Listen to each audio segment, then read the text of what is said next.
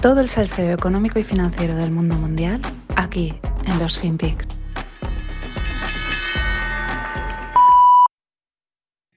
So let me see if I can do it.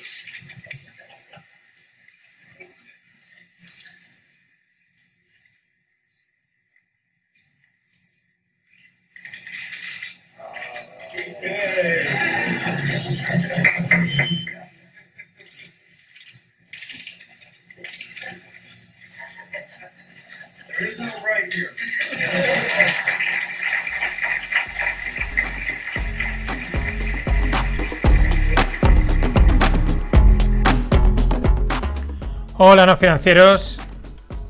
Este que veíais, bueno, este vídeo así tan raro, ¿no? Porque se veía ahí como un aplauso, era eh, Bill Clinton. Ahora os cuento, vamos con la última, última penúltima semana de los FinPix antes del parón de Navidad. Digo última penúltima porque será la última de FinPix al estilo. La semana que viene pues haré un día de resumen, otro día os contaré métricas y otro día pues os contaré alguna otra cosa. Pero así pura pura de FinPix, esta será la última. Y nada, ¿qué teníais? Pues bueno, la- os, lo, os lo pinto, os lo pinto con, con mis, con mis palabras, os pinto las imágenes. Es Bill Clinton, año 2001, y entonces tiene detrás una, un- pues una pizarra, ¿no? En la que tienen impreso la deuda que tenía Estados Unidos, ¿no? Y entonces está como una, pues imaginaos, ¿no? Una curva que sube hacia arriba, ¿no? Porque la deuda ha ido creciendo, y entonces el tío coge una brocha, con una brocha azul, y en el pico de la curva empieza a tirar una línea hacia abajo, ¿no? Como diciendo, vamos a reducir la deuda a cero en el año 2013. Estamos en 2001 y el Bill Clinton, pues el objetivo, ahí anuncia ese tan magno objetivo que es dejar la deuda del país a cero. Bueno, una vez más se confirma que hay que apostar por todo lo opuesto de lo que pronostican o pretenden los políticos, de lo que dicen que van a hacer. Deuda cero para 2013. Pues todo lo contrario, absolutamente todo lo contrario. Vale, podemos decir que era 2001, que aún tenía que venir la crisis del 2008, que es que ahora es distinto, ¿no? Podemos excusas, podemos buscar las que queramos. Pero lo miremos por lo de lo miremos, no aciertan. O sea, es que no aciertan. Otro detalle a tener en cuenta de este vídeo, lo tenéis en la newsletter, os lo dejo ahí si lo queréis ver, es que si Bill estaba haciendo esta pantomima, es porque en aquellos tiempos el público lo pedía. Los políticos no hacen nada que no les vaya a dar votos, que no pida la gente en la calle, ¿no? Los medios de comunicación, tal cual.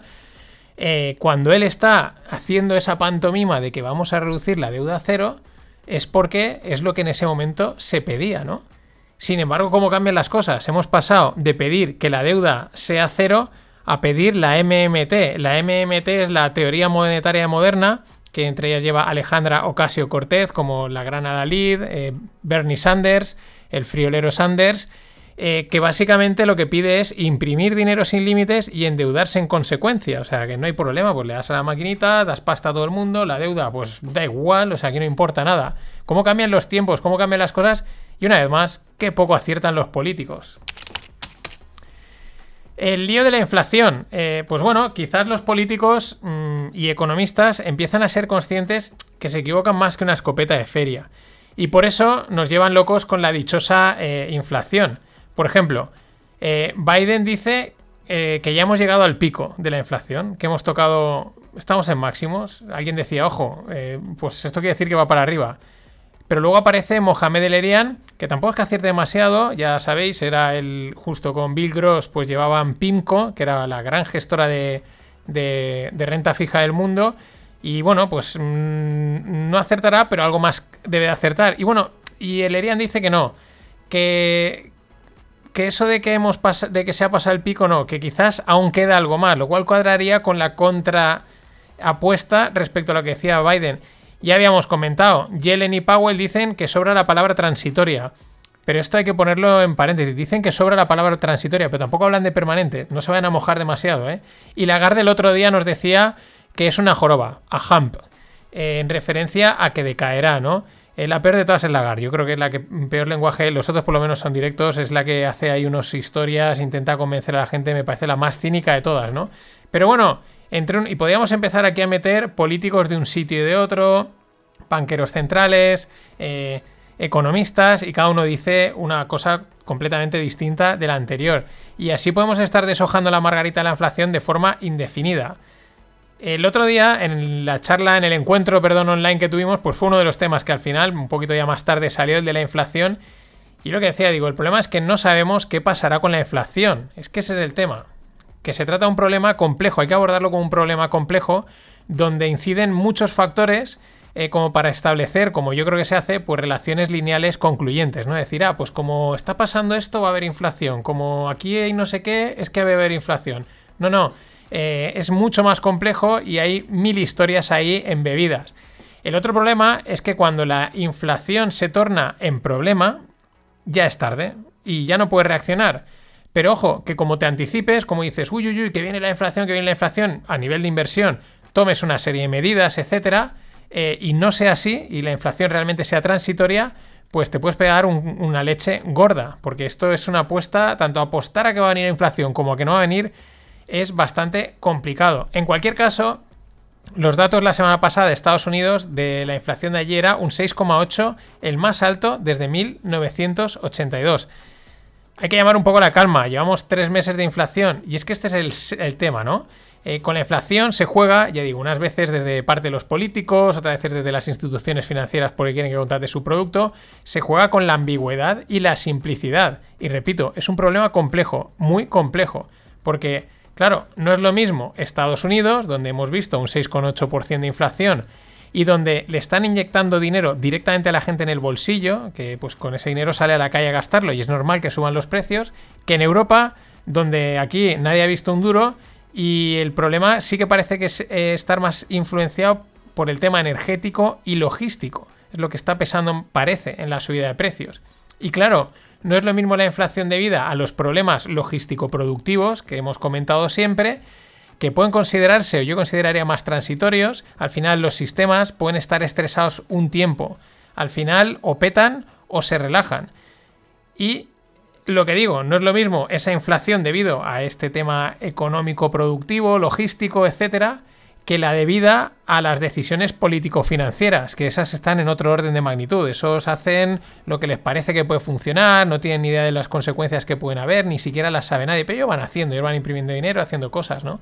Al mismo tiempo, no es lo mismo un transitorio de 3 a 6 meses que un transitorio de 18 a 24 meses, como dice el Banco de Inglaterra.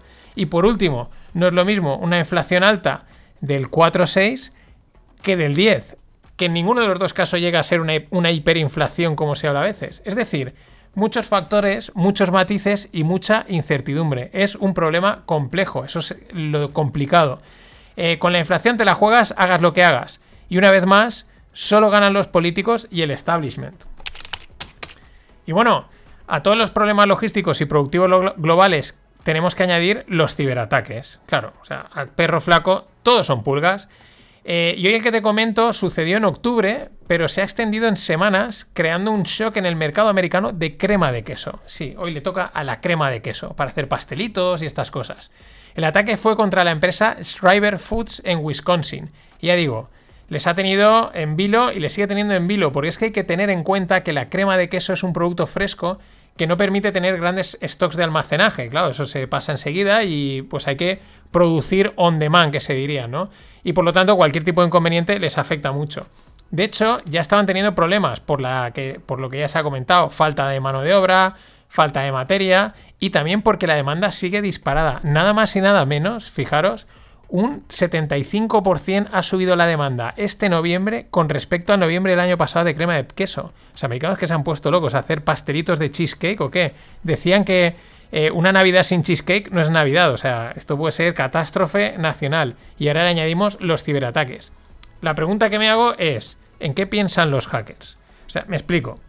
Yo entiendo la idea de, oye, eres hacker, pues te dedicas a hackear. Coges una industria, la hackeas, le pides un rescate y te dan pasta. Eso no digo que esté mal, o sea, no está bien, pero bueno, es su negocio, vale, hasta ahí bien. El tema es que si estresas una industria estresada, lo único que puedes forzar es el cierre o la quiebra de la misma. Y en ese caso, lo, único, lo último que van a hacer es pagarte el rescate. O sea, esto es lo que no entiendo. O sea, eh, fastidiar algo que, que, lo único que puedes hacer es acabar de reventarlo. Pues si vas a ser lo último, el último en la cola de cobrar vas a ser tú, amigo hacker. Y nada, daros a todos las gracias. El podcast del último podcast de la semana pasada, la estafa mediática, era valiente, era arriesgado, pero con el mismo número de escuchas que cualquier otro de los FinPix, es el que más likes ha tenido hasta el momento y más comentarios de apoyo, decir adelante. Así que de verdad, gracias. Seguimos dando guerra de vez en cuando, porque oye, hemos venido a jugar. Y darle también las gracias a Andrés Romea y a David Salces, que me han invitado a Caña y, y Hilda. Y nada, vamos con el mundo tequi.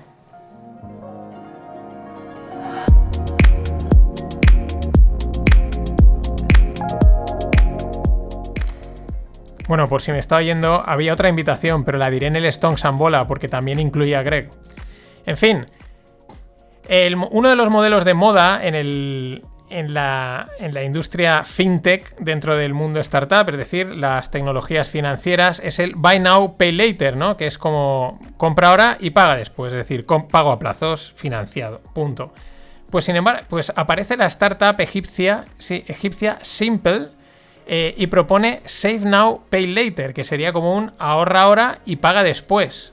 ¿Cómo que ahorra ahora y paga después? Ahora lo explico. Sea, la jugada es que tú, al comprar algo online a través de ellos, bueno, online o, no, o, offline, no importa, a través de ellos te ofrecen varias opciones. Entre ellas, por ejemplo, eh, pagar a plazos sin comisión. O sea, sin, interés, perdón. ¿no? Tú pagas a plazos. Eh, ¿Qué es lo que hace? Pues cuando tú compras, Simple reconoce el montante de la compra en tu banco, eh, dice, vale, tiene el dinero para pagar, y entonces te cobra ahí una comisión que cubrirá los costes de los futuros pagos. Pero no es un interés, es una comisión por, por la gestión, ¿no? Que se suele decir. Eh, y, y tú en ese mismo momento decides si quieres pagar a plazos o cómo lo quieres hacer.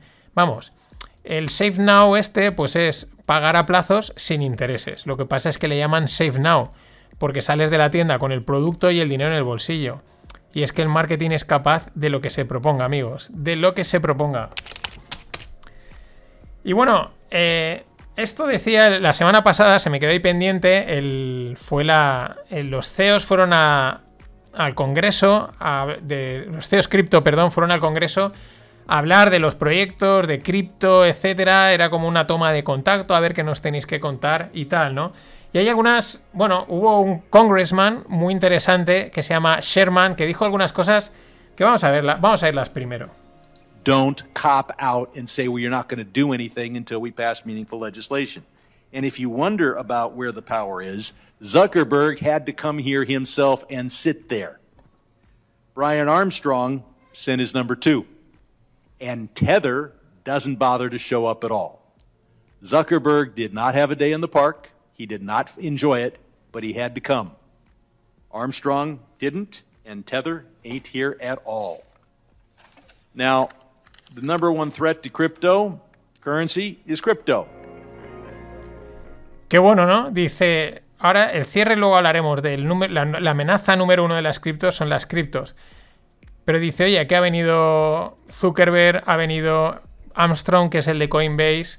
Dice, Zuckerberg no pasó el día en el parque, ¿eh? esto me mola mucho, los americanos tienen estas formas de decirlo, sino que vino aquí y dice, y, y Tether ni ha aparecido. Esto es súper significativo, ¿no? Es como, es como decir, entendemos la buena voluntad dentro de las dudas que nos pueda generar el mundo cripto.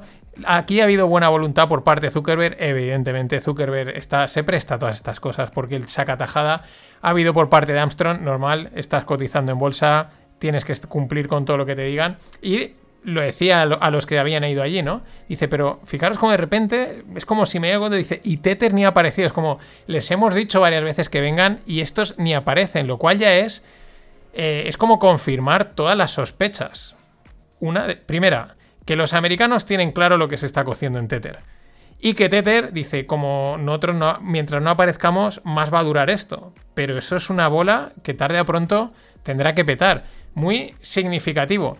También dice esto otro, el señor Sherman. Now, the number one threat to cryptocurrency is crypto. Bitcoin could be displaced by Ether, which could be displaced by Dodge, uh, which could be displaced by Hamster Coin. And then there's Cobra Coin. And what could Mongoose Coin do to Crypto Coin? A Mango's Coin, ¿no? Bueno, aquí es donde estuvo la coña, ¿no? A Mango's Coin, el Hamster Coin. Por cierto, el Hamster Coin eh, se disparaba. O sea, había por ahí un Hamster Coin y evidentemente en cuanto ha aparecido nombrada en algún sitio público, pues boom, eh, un no sé cuántos por cien arriba. Bueno, como siempre, la turba cripto salió a reírse de este señor. Y sí, es casi seguro que el hombre no tiene ni idea de lo más mínimo de criptomonedas. Por lo que ha dicho, se intuye que no sabe ni lo que es un hash rate, ni la tecnología de bloques, ni nada. Y de ahí las mofas. En parte pueden estar justificadas. Sin embargo, sus afirmaciones, desde mi punto de vista, están llenas de sentido común, de saber popular. ¿Por qué? Porque acierta al decir que la mayor amenaza de las criptos son las propias criptos. Cosa que poca gente dentro del sector es capaz de ver o decir. Claro, o sea, ahí hay una. Son caníbales entre sí mismos. La, mejor cripto se gana la otra. Pero es que en, línea con esto también acierta diciendo: eh, siempre que seas capaz de abstraer la esencia del mensaje, lo que dice es eh, que una moneda puede acabar sustituyendo a otra. Y no hay que quedarse con que es que ha dicho que si Ether va a comerse a Bitcoin o Doge a Ether. Esto yo creo que es un lenguaje simbólico. O Mangus Coin o la Hamster Coin. Es algo simbólico, es lo de menos. Lo que quiere decir es que, tratándose de tecnología, la probabilidad de que aparezca una tecnología mejor y más rápida que suplante la anterior es muy alta. Y esto es sentido común popular, del bueno, del que no hay que, del que, no hay que olvidarse. Aquí acierta totalmente el congressman Sherman. Y bueno, dejando a un lado los fanáticos y religiosos, en general la percepción respecto a estas ponencias ha sido buena. Os dejo en la newsletter un link de un tío que analiza varias cosas y, bueno, eh, pues como que había una cierta predisposición por todas las partes. Los que han ido a hablar han contado su experiencia. Eh, se ve que dejando a un lado al congressman Sherman, pues subieron eh, preguntas interesantes, oye, sobre la seguridad, etcétera. Bueno, pues como acercamiento, como intentar entenderse entre las dos partes. No ha sido en general mal percibido estas audiencias, aunque polémicas no faltan. Porque los datos es que Sam, Sam Backman Friedman o algo así, es Sam Backman, que es el CEO y fundador de FTX. Pues parece ser que según los registros es el mayor donante a la campaña de Joe Biden. FTX es actualmente, si no el mayor, el segundo mayor exchange de criptos del mundo. Eh, fue fundada en 2019. Hoy vale en 2019, hace apenas dos años.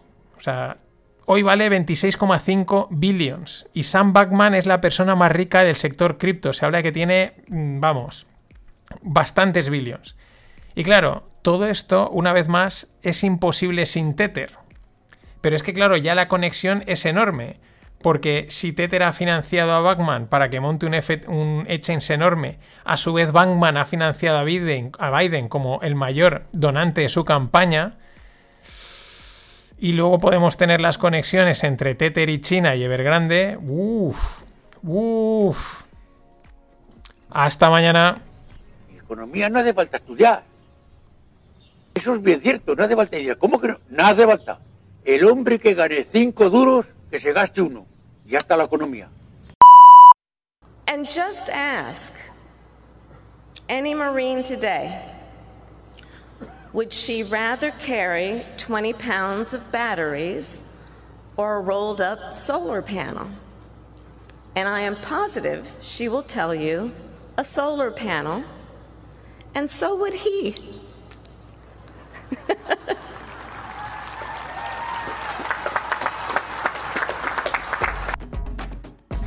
I am terrified. This woman could be the next president. Alex, what was that about?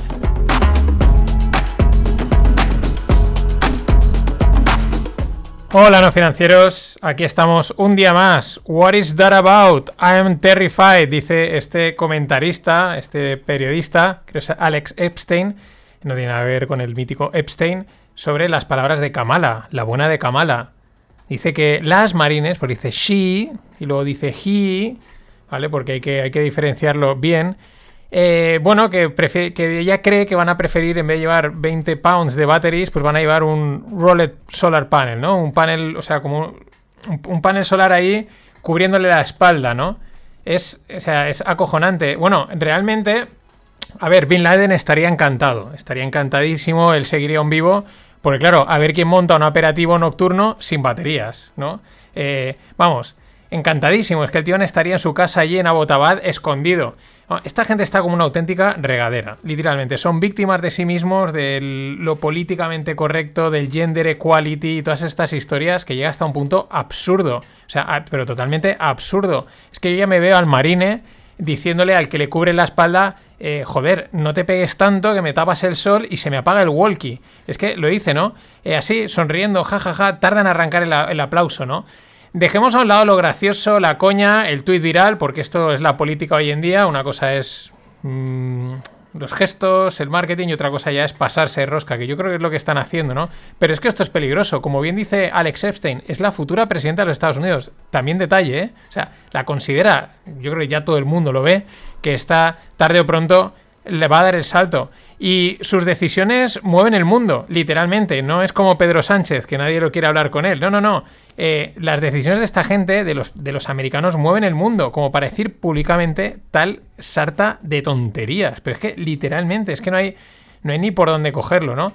Eh, a mí lo que me sorprende, tras ver varios vídeos de actos públicos de Kamala, es que no levanta muchas pasiones. Ya he visto varios en los que ella hace así como la coñita esta, ¿no? Lo dice así como guay y tal.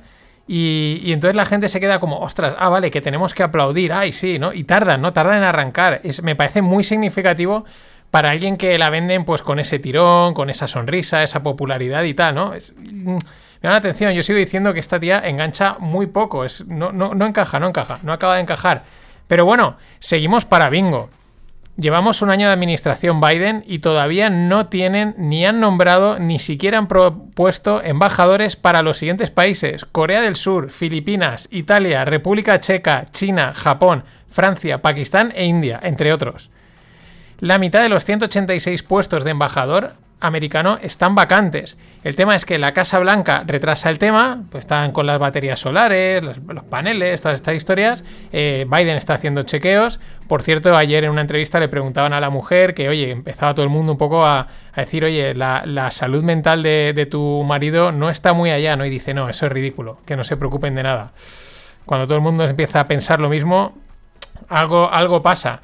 Pero bueno, eh, la Casa Blanca retrasa el tema de los embajadores, el Senado republicano lógicamente lo obstruye, ¿no? Están en el otro lado.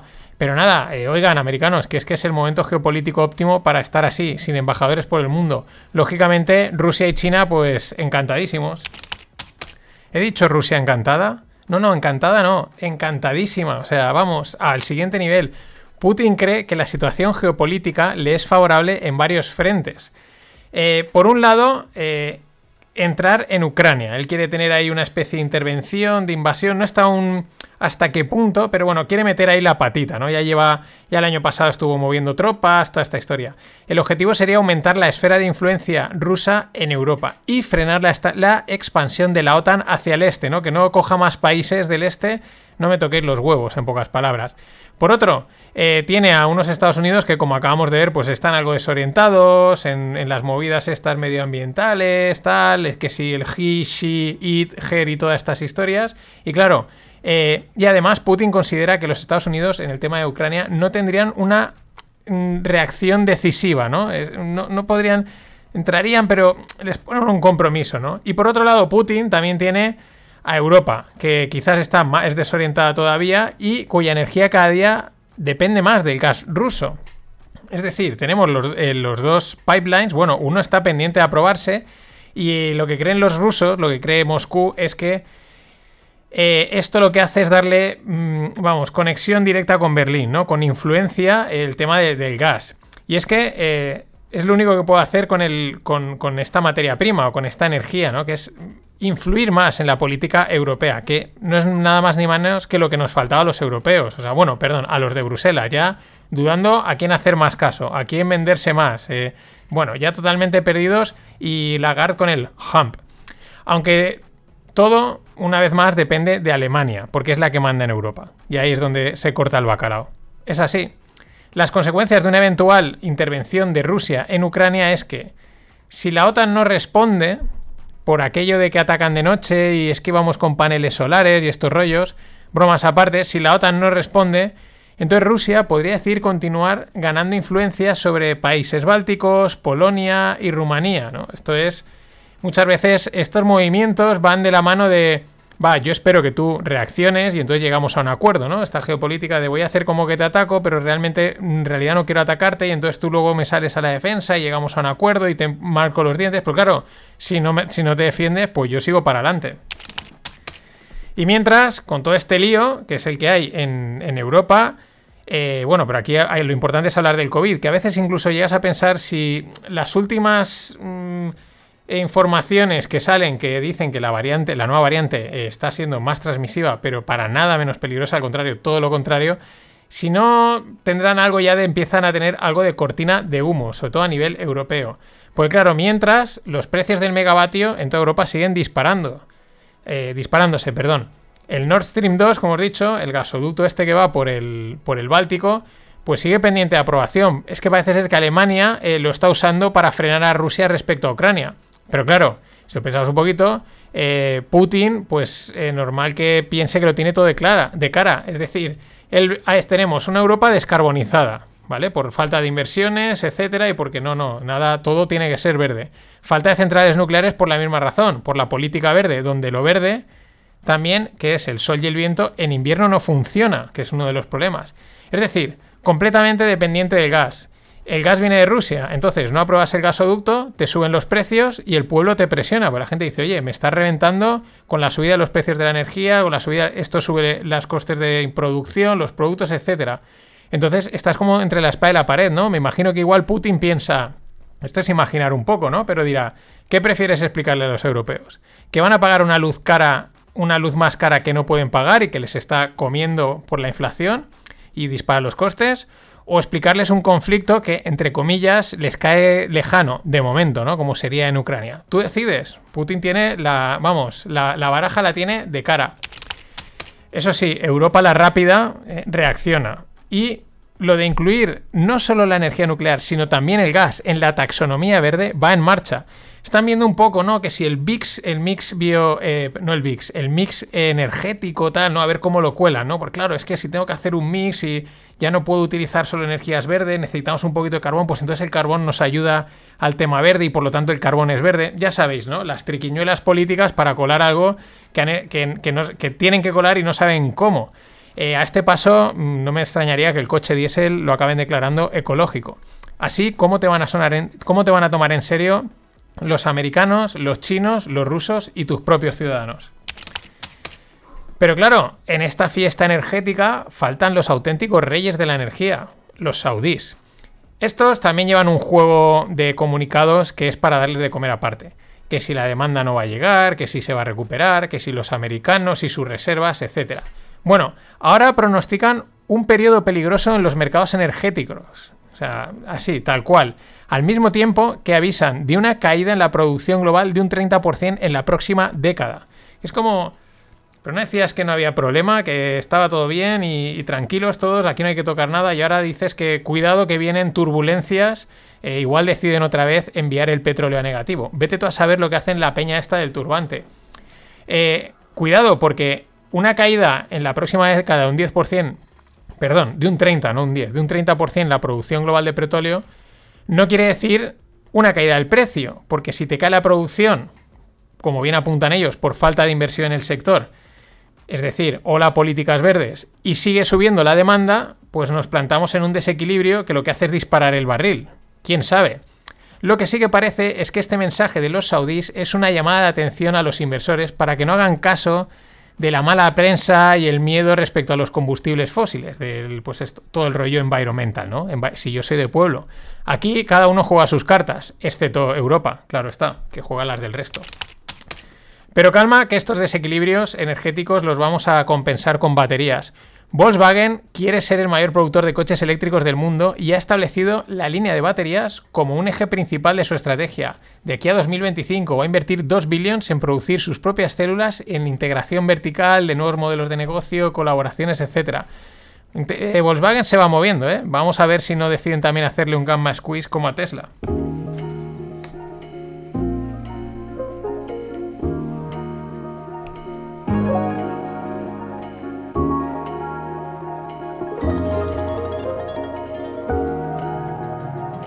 Vamos con el mundo tequi.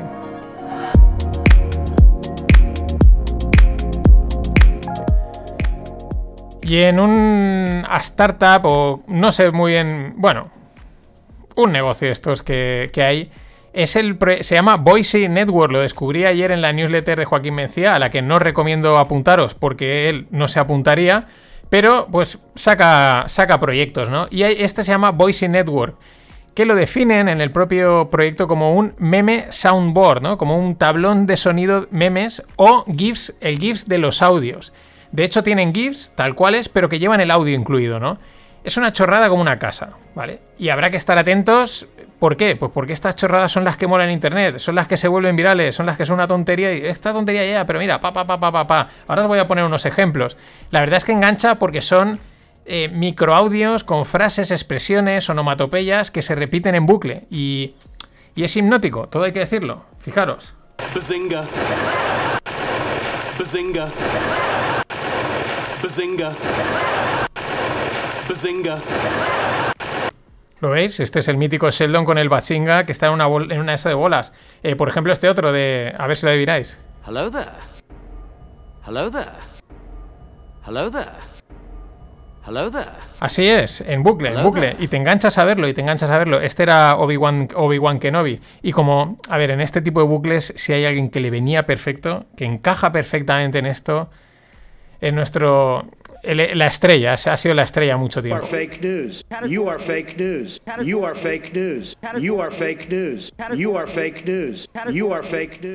No creo que tarden en sacar algún tipo de remix. Este era Donaldo Trump.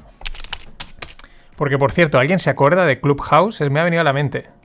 ¿Os acordáis? El hype que hubo con Clubhouse. Todo el mundo, ¡guau! Clubhouse, Clubhouse. Vaya subida y vaya bajada. Sigue funcionando, pero...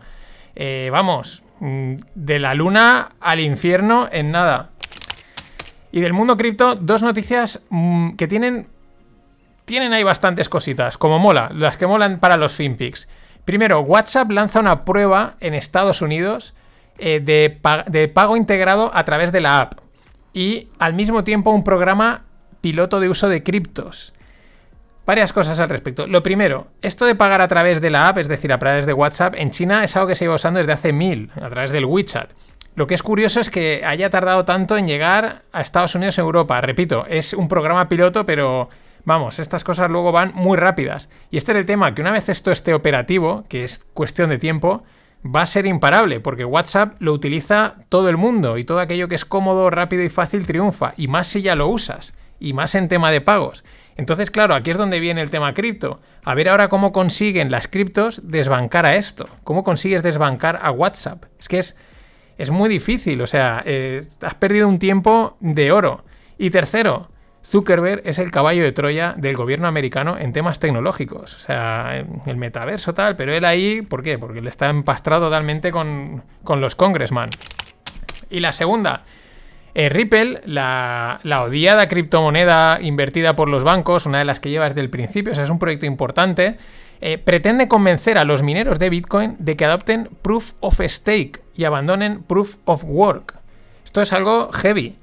Muchos dirán que esto es imposible, eh, a priori sí, parece muy difícil que se, vayan a ir a Proof of Work después de toda la defensa ultranza que se ha hecho de esa manera de, minar o de, guardar los datos, de, asegurarlos, como lo queráis decir.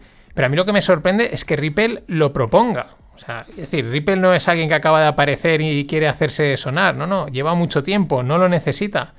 Eh, ¿Para qué lo propone? Si lo propone es porque alguna posibilidad de éxito verá en esto. No sé, me ha eso es lo que me ha llamado la atención. Por proponer, pues yo mismo lo podría proponer, tuviese cabida o no. Eso me llama la atención, que Ripple proponga ese movimiento de Bitcoin de Proof of Work a Proof of Stake, que es una de las cosas que se defiende, que es lo que hace diferente a Bitcoin. Eh, a ver, también es verdad que al final, como esto son votaciones, es convencer a la gente y eso con dinero y con medios de comunicación se puede conseguir. Ya digo, es muy difícil que suceda, yo también lo pienso, pero es que de ocurrir sería otra narrativa más que cae. Y visto todas las narrativas que han caído, no me atrevería a apostar una vez más contra Murphy. Nada más. Hasta mañana. Daniel, ¿volando a dónde? ¿Volando a dónde, Daniel? Tienes 18 años, has invertido en Bitcoin los 35 euros del cumpleaños y los 40 de la comunión. ¿Volando a dónde, Daniel? Vete a estudiar, ¿verdad? Vete a estudiar que, que me estás tocando ya la Now, with the rise of this woke ideology, uh, is an attempt to really delegitimize our history. and to delegitimize our institutions. And I view the wokeness as a form of cultural Marxism. Uh, they want to tear. They want to just, it's not just, you know, people say, oh, you know, you know, they're, they're, uh, they're, they're leftists or socialists. It's not just like taxes and all that. Yeah, they do want that, and that's not good. But they really want to tear at the fabric of our society and our culture and, and things that really we've taken for granted, like the ability of parents to direct the upbringing of their kids. So this is really, really significant. And when you see these things throughout the country where they take down Thomas Jefferson's statue in New York City, where they take down Abraham Lincoln in Massachusetts, where they take George Washington's name off schools in California. You know, that is an attempt to erase history. Uh, they want to delegitimize the founding of the country uh, and the institution. Hola, no financieros. Aquí tenéis al gobernador de Santis, de Florida. Hablando de una cosa muy, muy interesante y poniéndola de relieve, el movimiento woke, ¿no? Esto es woke, es como despertar, abrir los ojos, eh, muy denuncia, ¿no? De, buah, tal, ¿no? De repente llevas toda la vida viviendo y ahora de repente te das cuenta que hay eh, desigualdades, estas cosas, ¿no? Eh, etcétera. Bueno, y es lo que dice, en realidad esto es una forma muy sutil de... es un ataque a la tradición y a los cimientos de la sociedad. ¿No? A desconfigurarlo todo, desestructurarlo, desposeer al individuo de valores, eh, a la sociedad, destruyes y construyes. Ese es el objetivo, eso es lo que hay underneath, ¿no? Eso es lo que va por debajo. Y es peligroso porque mucha gente pues cae, ¿no? Porque es muy llamativo, tal, fíjate esto lo que pasa, ah, sí, ¿no? Pero realmente, eh, pues eso, son, eh, como bien dice, lo dice más adelante en el audio, eh, un marxismo cultural muy peligroso, que además se extiende más allá de la política, no solo es política, abarca otros sectores y al final va a eso, a destrozar, a deshacer eh, la sociedad para reconstruir un futuro mejor, un Build Back Better, una, Agenda 2030. Eh, que es una mierda, porque es mm, punto, y ya está. no tiene mucho más. Pero va más allá, porque yo, por ejemplo, y hablo ya de la parte de las finanzas, la inversión, se ve mucho.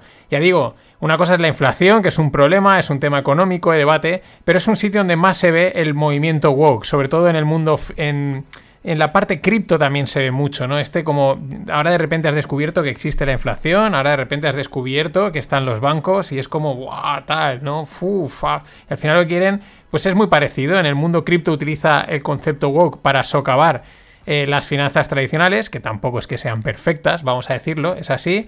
¿eh? Y eh, pues cada uno, pero está ahí, está ahí. Aparte es muy, muy simplón, muy tonto. Pero me ha gustado, me ha gustado este de Santis que lo remarque, ¿no? Que hable del, del woke, el woke.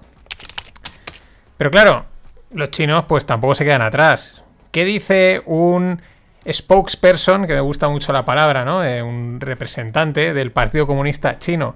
Dice, bueno, el estilo, la democracia American Style, ¿no? la, democracia pues, americana, prácticamente podrían seguro dicen que son los, creadores de la democracia, dice, se ha convertido en un arma de destrucción masiva porque interfiere en otros, en los, en los affairs, en los hechos de otros países. Eh, bueno, pero ¿qué estás descubriendo ahora? ¿América, amigo? Pues claro que lo sabemos que los americanos se meten allá donde creen que tienen que estar metidos. Pero esto lo sabemos, que todos hemos visto las películas de americanas, pero vosotros hacéis lo mismo, lo que pasa es que los americanos van y llegan con sus limusinas, sus banderas, McDonald's, etcétera, y vosotros vais calladitos, poquito a poquito, eh, te financio el aeropuerto y luego me lo quedo, y estas cosas, ¿no? O sea, es un, arma de destrucción masiva. Ya digo, por lo menos los americanos los ves de venir de frente, no digo que sean mejores ni peores, pero los ves mejor. Pero ahora viene el chiste. Sí, porque yo creo que los chinos se han dado cuenta que hay que unirse a la política eh, del tweet viral que roza el stand-up comedy, ¿no? Y dicen que China es un país que practica una democracia completa popular, ¿no? Eh, como, como, diciendo, esta es una verdadera democracia, la, de China, o sea, es, eh, vamos, el stand-up comedy, o sea, Joe Rogan, mm, Bill Burr y pues cualquier político chino, es que es de risa, es realmente risa, puedes decirlo de muchas formas, puedes decirlo disimuladamente, evidente, ¿qué vas a decir? ¿Que no tienes democracia? Claro, pero que digas que es una democracia completa, que es como la democracia perfecta, pues la de los americanos será lo que será, pero anda que la vuestra, amigos. En fin, que... El problema es que esto al final acaba siendo desviar la atención de los temas importantes, ¿no? O sea, esto también te empieza a dar una idea de quizás las cosas están bastante jodidas a nivel económico y vamos a empezar a tirar balones fuera, que la gente apuntar hacia la luna y que la gente mire al dedo y esas cosas, ¿no? Os dejo en la newsletter, siguiendo con China, con Asia, un hilo muy interesante que hace una cuenta anónima, pero estas que molan, sobre la logística Asia-Estados Unidos o Asia-Europa, ¿no? De Asia al, a Occidente. Eh, sobre todo la logística aérea, ¿no? Y explica muy bien parte de los problemas actuales por el COVID y posibles po- pro- problemas venideros debido a la ralentización de la economía china. El tema es que esto pasa igual con los barcos, pero mm, creo que es más es, eh, con los aviones es un poco más exagerado en tema de costes. Lo explico. Los aviones de carga, que aparte, eh, la carga en aviones, o sea, lo que más se mueve son barcos, pero la carga en aviones es una cosa que ya no solo por la situación logística, sino desde hace tiempo llega creciendo, lleva ganando, lleva ganando volumen eh, mm, de mercancías. Sigue siendo más caro, ¿no? Pero esto es muy interesante. Dice, eh, los aviones vienen de Asia y van a Europa o a Estados Unidos. Y van llenos, ¿no? De Asia hacia aquí van llenos. Y vuelven casi vacíos. Pueden llevar alguna carga, alguna cosa que importen de Asia, pero bueno, vuelven casi vacíos. Por lo tanto, para que la ruta sea rentable, lo que tiene que hacer es que es el viaje de ida, digamos, de Asia a Occidente, pues tiene que pagar los dos viajes. Esto es bastante lógico. Eh, bueno, parece un poco complicado, pero tampoco es demasiado exagerado. Se puede, se consigue, ¿no? Se, se hace, oye, se pone un poco más de carga, o sea, se cobran un poco más de precios, etcétera, y al final, más o menos, la cosa funciona. Pero claro, esto es un equilibrio frágil, es un equilibrio bastante frágil. ¿Por qué? Por lo siguiente, porque si hay un incremento de demanda de esa carga de Asia a Europa, imaginemos un 20%, pues claro, ya tienes que llenar un avión completo, que se hemos visto, que lo envías y vuelve vacío, pero los costes te salen, pero ¿qué pasa? El siguiente avión lo tienes que, solo tienes que enviar con un 20% de carga. ¿Eso qué quiere decir? ¿Un 20 o un 30? Que ese 30% de carga tiene que pagar el viaje ida y el de vuelta. Y esto ya no es rentable, esto no salen los números. Bueno, esto es un poco lo que apunta que ha sucedido en los confinamientos, porque ha habido un cambio de solicitar servicios en unos casos, pero por ejemplo, ir a bares, ir a discotecas, este tipo de cosas son servicios. Por, lo, lo hemos sustituido por comprar productos, pues voy a comprar cosas para casa, ¿no? Entonces, claro, ha habido un incremento que ha eh, por esa parte ha desequilibrado este equilibrio frágil de envíos.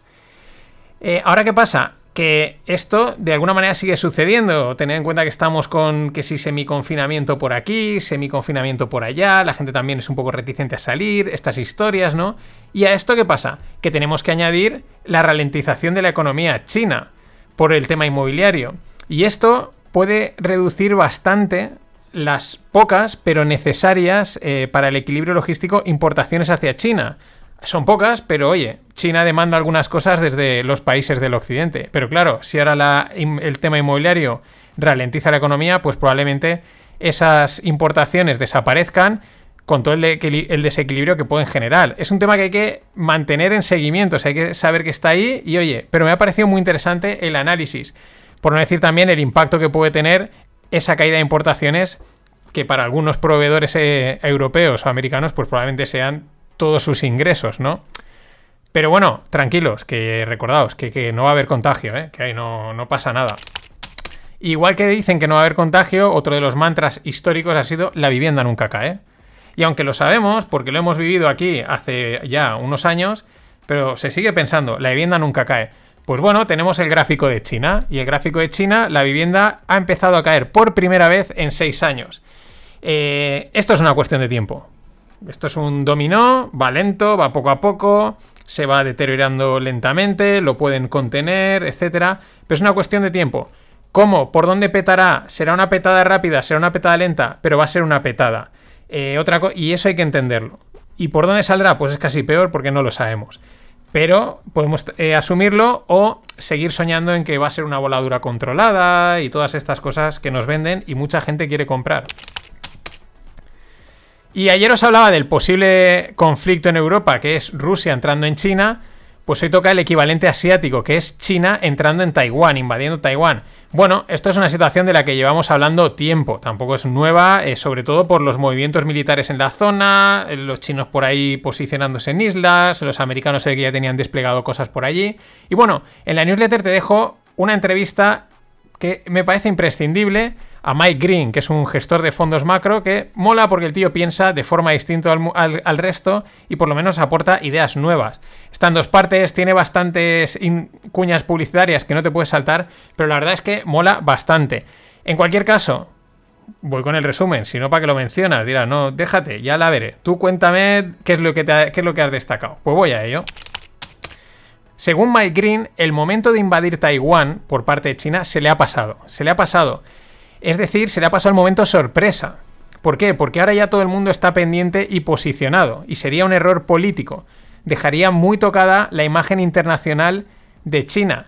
Eh, una imagen eh, que aunque cueste pensarlo, pero es verdad que es impecable. O sea, China man- mantiene mucho la postura y, y tampoco nadie se mete con ellos, porque son grandes, ¿no? Y tiene una imagen, te guste o no, pero es así. Tiene, un- tiene una imagen cuidada, ¿no? Y en este sentido, esta intervención ahora, fuera ya de que ya está, digamos, todo el jaleo del COVID un poco controlado, eh, pues, pues no, no sería bueno. Él considera que, sería un error geopolítico, le, le dejaría en realidad mm, desacreditado. Eso no quiere decir que no lo vayan a hacer o no quieran hacerlo, porque anexionar Taiwán es una aspiración histórica de China, y lo han dicho de una manera sutil y menos sutil. Ellos quieren quedarse con Taiwán. Ahora, parece ser que militarmente tampoco es fácil por condiciones geográficas. La distancia a la costa, China está como suficientemente aislado. Eh, hasta mayo, por ejemplo, eh, las condiciones temporales no son buenas para meter allí los barcos. Y luego, aparte, Taiwán es un territorio muy montañoso. ¿Esto qué quiere decir? Pues que el riesgo es que Taiwán se te pueda convertir en una Vietnam o una Afganistán a nivel de guerrillas. Sin embargo, al mismo tiempo, pues eh, China considera que aunque Estados Unidos apoya a Taiwán, le sucede como a Europa con Ucrania. No puede tener una respuesta rápida y contundente militarmente hablando. Es decir, el mítico equilibrio tenso, ¿no? De hago como te ataco, pero en realidad no te ataco y así tú te mueves, ¿no? Y ahí están, ¿no? Es una cosa muy curiosa de no podemos atacarlo, pero mm, deberíamos de hacerlo porque estos no van a responder, pero estos están ahí para decir, oye, no ataques, y ahí está el juego, ¿no? Que por lo menos nos da contenido. Pero la mejor es la analogía final, la analogía de Green, de Mike Green, que hace entre China y la partida de ajedrez que hubo entre Deep Blue, eh, la máquina, y Kasparov. Bueno, resulta que si te lees los manuales de Deep Blue, el, diseñaron ese ordenador para que tuviese pausas. Pausas y no ejecutase los movimientos al instante. Evidentemente un ordenador piensa muy rápido, hace pam, decidido, muevo eh, alfil a no sé dónde, pam. Pues no, lo diseñaron para que parase un tiempo y ya moviese. ¿Y cuál era el objetivo de esas paradas? Hacer dudar a Kasparov. Que Kasparov pensase, ¿qué movimiento he hecho que he conseguido que la máquina dude, que la máquina se pare? Y entonces generarle dudas a Kasparov respecto a que había hecho un buen movimiento. Y parece ser que en parte le funcionó. Así, eh, por eso es brillante, la, idea es brillante, mola un huevo. Y aquí es lo que dice Mike Green, que ya digo, es mola mucho porque piensa out de box, dice, yo creo que China es igual. China nos hace creer a todo Occidente que son más listos y de lo que realmente son. Y nosotros, en consecuencia, dudamos mucho.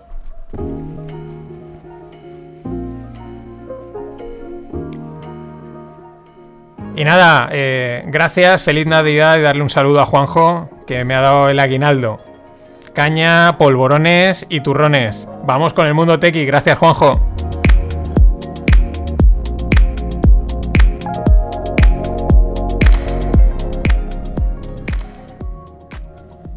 Y en el mundo tequi, eh, pues una clásica que se llama Crunchbase. Eh, Crunchbase es un, medio digital, una base de datos ahí, ¿no? Por así decirlo.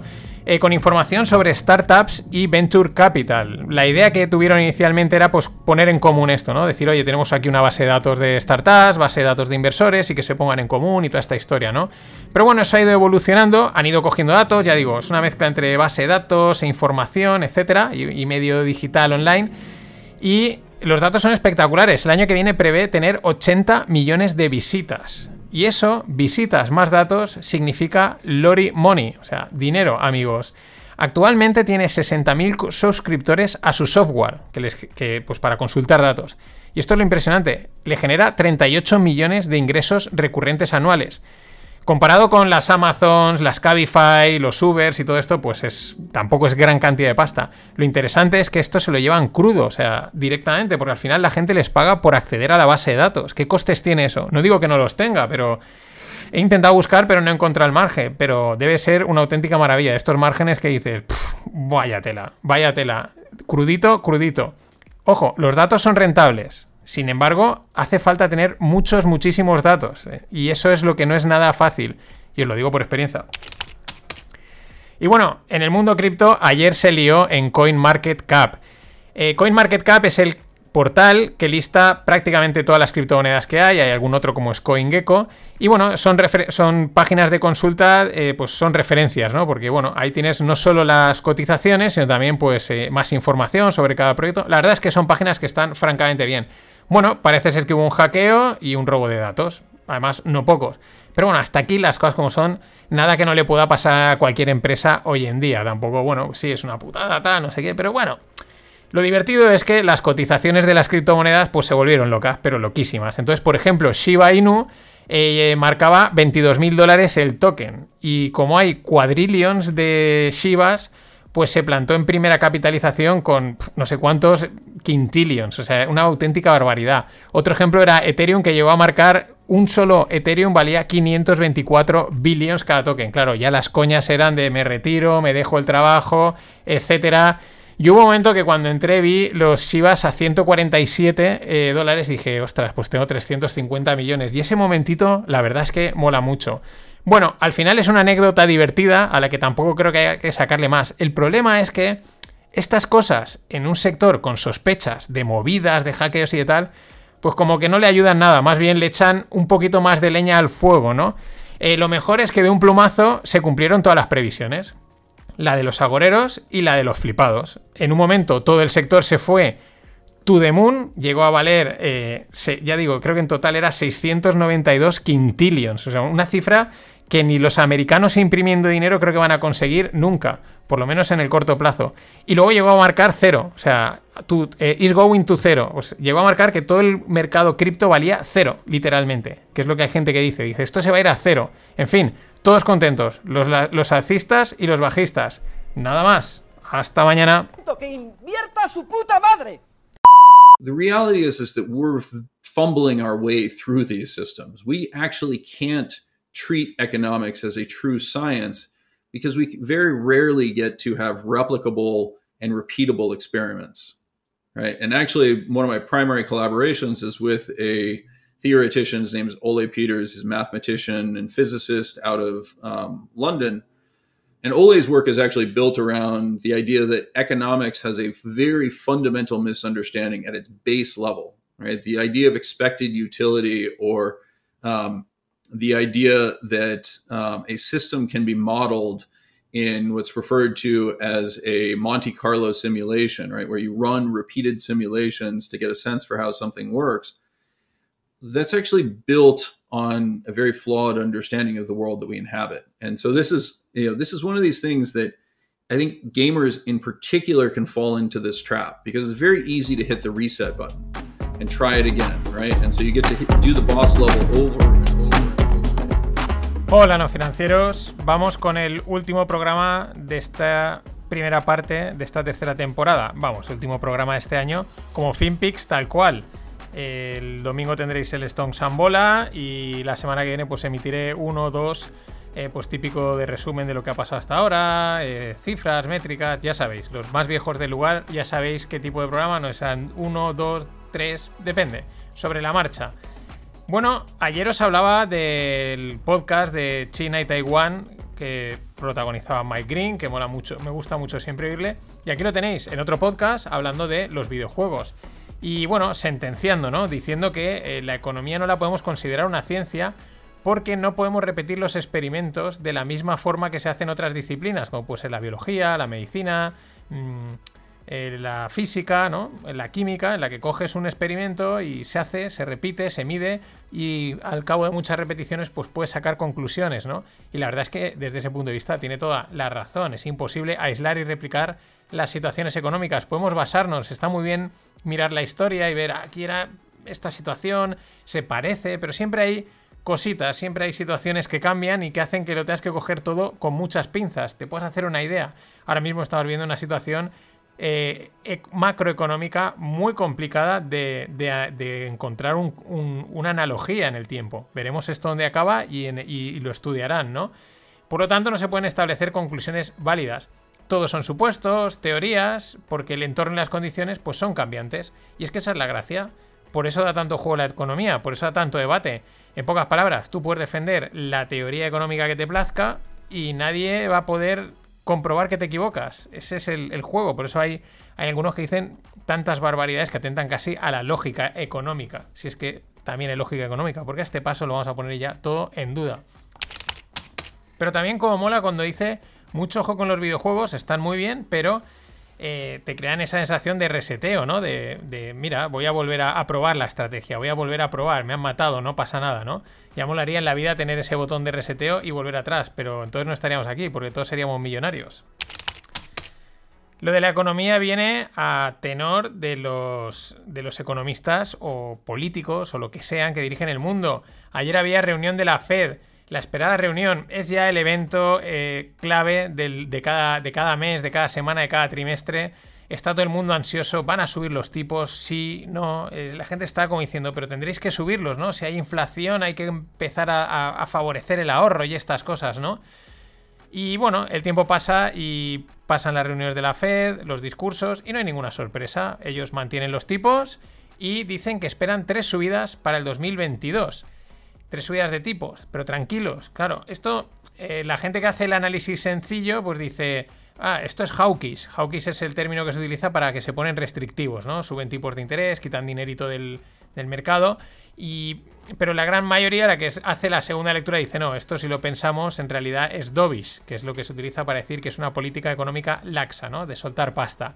Porque tres subidas al año están, y partiendo de que estamos en cero, eso significa eh, llegar a 0,75. Claro, de 0 a 0,75 uno piensa, hostia, eso es bastante. Pero dando, dado el panorama macro, la inflación, etcétera, pues eh, es poco. Debería de ser bastante más por lo que estima la mayoría de la gente. Eh, de ahí que se considere que, mm, que continúa la política de liquidez. Aunque la retirada de estímulos, pues sigue ahí, a razón de 30 billones por mes. Van a empezar a, a seguir con el tapering, ¿no? Algunos también dicen, van más lentos de lo que deberían, otros más rápidos, esto deberían de haberlo empezado antes, ¿no? En fin, tampoco aquí. Estamos hablando de economía, opiniones para todos los gustos. De todas maneras, he encontrado una cosa muy interesante que es eh, la regla de Taylor, que permite calcular o estimar dónde deberían de estar los tipos de interés en función de mmm, diferentes parámetros, pues mmm, que si la inflación, que si el PIB, etcétera, ¿no? Está interesante hay que tomarlo con pinzas. Mm, no quiere decir que tenga que estar a este nivel, pero por lo menos te da una idea. El tema es que según la regla esta de Taylor, pues deberían de estar al 11% los tipos de interés.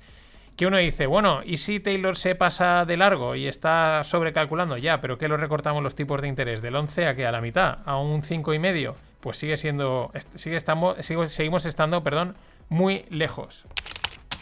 Y un día después de Powell sale Lagarde. Y también, sin sorpresas aunque sí algún detalle entre líneas que ahora comentaré. Eh, lo que también me ha llamado la atención, no me había fijado otras veces, es que el, el, Banco Central Europeo se atreven a dar predicciones del precio del petróleo. Dicen, creemos que el precio del petróleo estará por acá. Dice, pero si no dais una. Eh, y ahora os atrevéis a decir que el precio llegará a 75, a 77, y en base a eso estáis haciendo vuestras estimaciones. Pues normal que no deis una, si aquí mandan los saudíes. Pero el detalle, el detalle es el siguiente: dicen que ven la inflación del 2021 a 1,4%. La inflación, sobre todo, a 1,4%, perdón. Eh, y dices, ¿cómo? ¿Cómo que a 1,4? Pues sí, está disparada. Ah, es que es inflación ex energía y ex comida. Mm, claro, esto es el trampeo, ¿no? Esto es una jugada bastante sucia, ¿no? A ver, ¿qué es lo que me molesta? Quítalo, sale una inflación del 1,4, que es la que mola, es la que buscamos. Y esto es lo que eh, podemos sacar, darle la vuelta y, sacar una interpretación muy interesante. Eh, ex energy, ex food, es como decir, vale, esto es lo que la inflación está marcada por estas dos cosas, por la comida y la energía. Es una manera de, de, explicar, sin quererlo, qué es lo que está haciendo que haya inflación, por lo menos en Europa. Y yo diría que sobre todo, pues si tenemos en cuenta entre energía y, y comida, pues probablemente es la energía, porque la comida también para producirla necesitas energía. Así que aunque no han dicho, y quizás tampoco lo querían decir, pero le podemos dar esa vuelta y por lo menos quedarnos con algo interesante por lo menos la, la, la, inflación en Europa parece, según esto, que está marcada por la, la, energía. Tampoco estoy descubriendo nada, la verdad. Y nos vamos un poquito más arriba a Reino Unido. El Banco de Inglaterra ha decidido subir los tipos de interés del 0,1 al 0,25 para hacer frente a las subidas de precios. A los ingleses les gusta ir un poquito más por libre, un poquitín, un poquito más independientes y se atreven, se atreven ya a decir, oye, en otros ya vamos haciendo camino. A ver, algo es algo Esta gente lo que pasa, todos los banqueros centrales y políticos, tienen una burbuja épica en los mercados de acciones y de deuda. O sea, pero épica, que no se atreven a tocar. Si suben los tipos, barajustan todo. Por lo tanto, ¿quién es el valiente que lo va a hacer? Nadie. Patada adelante, actos tímidos y a esperar a que suceda algo. ¿El qué? Lo que sea, algo que, que de repente te salve. Recordaros que en el 2008, 2007, 2008 también se ve que la inflación estaba tirando y de repente vino la crisis y aquello pues pasó, porque la crisis se lo comió todo. Pero lo interesante de esto de la patada adelante es que tampoco podemos negar que es una actitud superhumana, muy, muy humana. Eh, me quedo con un tuit de un analista que se llama Michael Harris que dice, Powell está perdido en la incertidumbre. El plan es la incertidumbre y es en realidad es lo que transmite, ¿no? Es, bueno, vamos a seguir para adelante porque tampoco tenemos muy claro qué tenemos que hacer. Y es casi, si lo piensas, peor. Con todo esto que han hecho los mercados, pues irse para arriba. Los mercados dicen, mira, o me metes un susto de verdad, pero de verdad de la buena, o yo sigo a lo mío. Y a, los, y a lo suyo es, pues, a subir.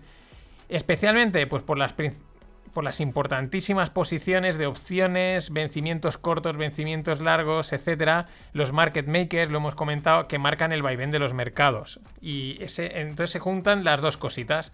Eh, os dejo un hilo en la newsletter que escribió Greg Plaxintar, con el que hago el podcast, que está muy bien explicado. Aunque no os vaya muy allá, si entiendes más o menos qué fuerzas son las que al final están moviendo el mercado, las que lo tienen pineado. Eh, y lo que se va para arriba eh, son los índices, mientras el silent crash sigue, la, la crujida silenciosa. Y cada vez son más valores, especialmente tecnológicos, los que se encuentran muy, muy lejos de máximos. Esto no es buena señal, que los índices estén marcando máximos y los valores que tiene cada vez estén más alejados de máximos no es bueno, pero mandan las opciones y hay que tenerlo en cuenta. Un ejemplo de Silent Crash es el de nuestra amiga Katy. Es que es espectacular. El ETF de ARK este último mes se ha desplomado un 26%, que se dice pronto, más lo que lleva acumulado. Me acuerdo que dijo que ellas estaban probando una estrategia nueva on steroids. Pues en steroids van, pero a la inversa. Hay quien cree que ahora le toca el turno a las fans. La liquidación está que ha habido en los tecnológicos Growth y etcétera eh, podría moverse ahora a las fans. Estaremos atentos. Y nos vamos a, Asia, eh, Japón, porque esto es espectacular. Japón, vía su primer ministro, admite haber exagerado los datos económicos del gobierno durante años. Esto dicho por su primer ministro. Yo, esto es para cerrar y salir corriendo. Porque si Japón, que es como la Alemania asiática, ha exagerado datos, apaga y vámonos. O sea, los japoneses son en eso muy serios, muy estrictos.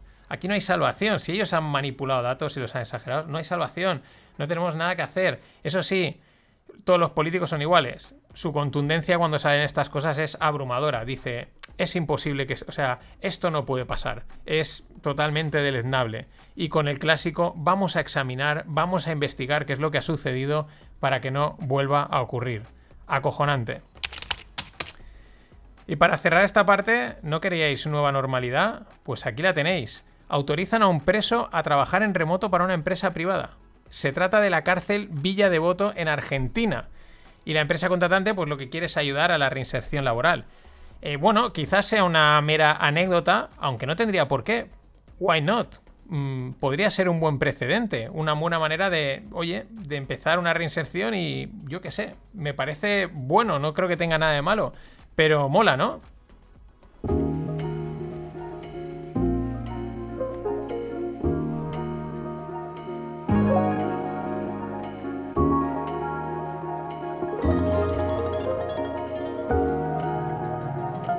Tequi, tequi, tequi.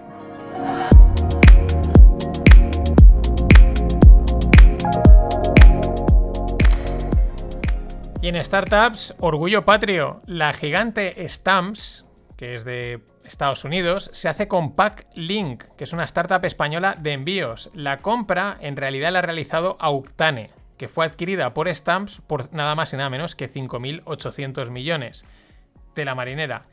Eh, no han trascendido las cifras ni las condiciones de la operación. Sin embargo, os digo que Packlink cerró el año pasado con una facturación de 136 millones de euros brutos. Así que yo diría que es probable que la cifra de venta haya rondado esos números. ¿Por qué lo digo? Porque aunque hay casos mil y luego hay muchas condiciones y muchas historias y es un tiro al aire, eh, es una referencia en el mundo tecnológico esa venta por un año de facturación. Lo he visto ya en bastantes proyectos, mm, millón arriba, millón abajo, etcétera, y probablemente estén por ahí los tiros. En cualquier caso, otro éxito que debemos de celebrar, que esto es bueno, muy bueno. Y la SEBA, que es eh, la plataforma bancaria de activos digitales, que está totalmente integrada y con licencia de la FINMA, que eso es Suiza, FINMA es como la SEC de Suiza, pues va a lanzar el primer token respaldado por oro y de entrega física. Esto ya mm, empieza a ser serio, un organismo serio, los suizos que son muy serios con el tema del dinero, como no tocando el oro, creando un token, respaldándolo, incluso entrega física. Bueno, ¿cuál es el objetivo? El de siempre, el que hace, el que permite en todas las tecnologías, en este caso, facilitar el proceso de inversión en el oro y ahorrar intermediarios, porque de alguna manera está directamente conectado con las mineras. Mm, una segunda consecuencia que comenta en el artículo, muy interesante, es que este token podría llegar a usarse como una stablecoin. Lógicamente, estás respaldado por el oro, pues el oro es bastante estable dentro de unos rangos. Lo que veo claro es que los metales preciosos que los han ah, bla bla bla desterrado, tengo claro que van a jugar un papel muy importante y además vía tokenización. Es que es un mix muy, bueno. Las tecnologías descentralizadas con los metales preciosos. El mix es cojonudo. Básicamente, ¿por qué? Pues porque es muy probable que casi todo acabe tokenizado. Y para que el usuario coja confianza en los tokens, vaya rompiendo mano y, y les coja y los vea con seriedad, pues no hay nada mejor que empezar por activos que entiende la gente. Y es por ahí por donde se ha empezado, por los inmuebles y por los metales preciosos. Aquí tenemos el proyecto Rental IT. Si no, lo he dicho ahora de memoria, si no me he equivocado, va por ahí porque se parece a uno americano. Pero bueno, si os lo pondré en la newsletter. Y tiene mucho sentido, es algo que la gente entiende a la primera. Es tokenizado un inmueble, tengo un trozo de inmueble, es tokenizado un metal precioso, lo entiendo a la primera. Un, un token de un perro. Divertido, pero con calma. Y para cerrar el año, eh, esta maravilla. Bueno, ya he dicho, la semana que viene un par de podcasts mm, hablando resumen de noticias, aunque tampoco ha pasado demasiado, y otro pues comentando métricas y estas cosas y diciendo cosas que voy a hacer, oye, quiero hacer esto que luego nunca hago, ¿no? Pero bueno, hay que cumplir con las tradiciones. Para cerrar, esta auténtica maravilla que acabo de encontrar hace nada y es que es perfecta. Yo siempre he bancado a Melania Trump. Me parece que aunque sea un parezca mujer florero, yo creo que la tía tenía mucha, mucha clase, mucha más que, que Michelle Obama. Y es que ahora es cripto. Sí, sí, la tía está encantadísima con su nueva aventura empresarial que combina su pasión por el arte y su compromiso con ayudar a los niños. Y entonces va a sacar una línea de NFTs para financiar esto. El primer NFT se va, se va a llamar Melania's Vision. Vamos, los NFTs, esto sí que ha sido el tema del año 2021. Han entrado con Entromba y siguen arrasando. Nada más. Si no me oyes en algún otro podcast, feliz Navidad, feliz año. Un consejo. Mm, con cuidado, pero que no os hundan la Navidad. Ya nos hundieron la del año pasado. Pa'lante, a disfrutar. Hasta el 2022. Weather outside is frightful. but the fire is so delightful. Since we've no place to go, let it snow, let it snow, let it snow. Shows no signs of stopping. I brought some corn for popping. Lights are turned way down low. Let it snow, let it snow, let it snow.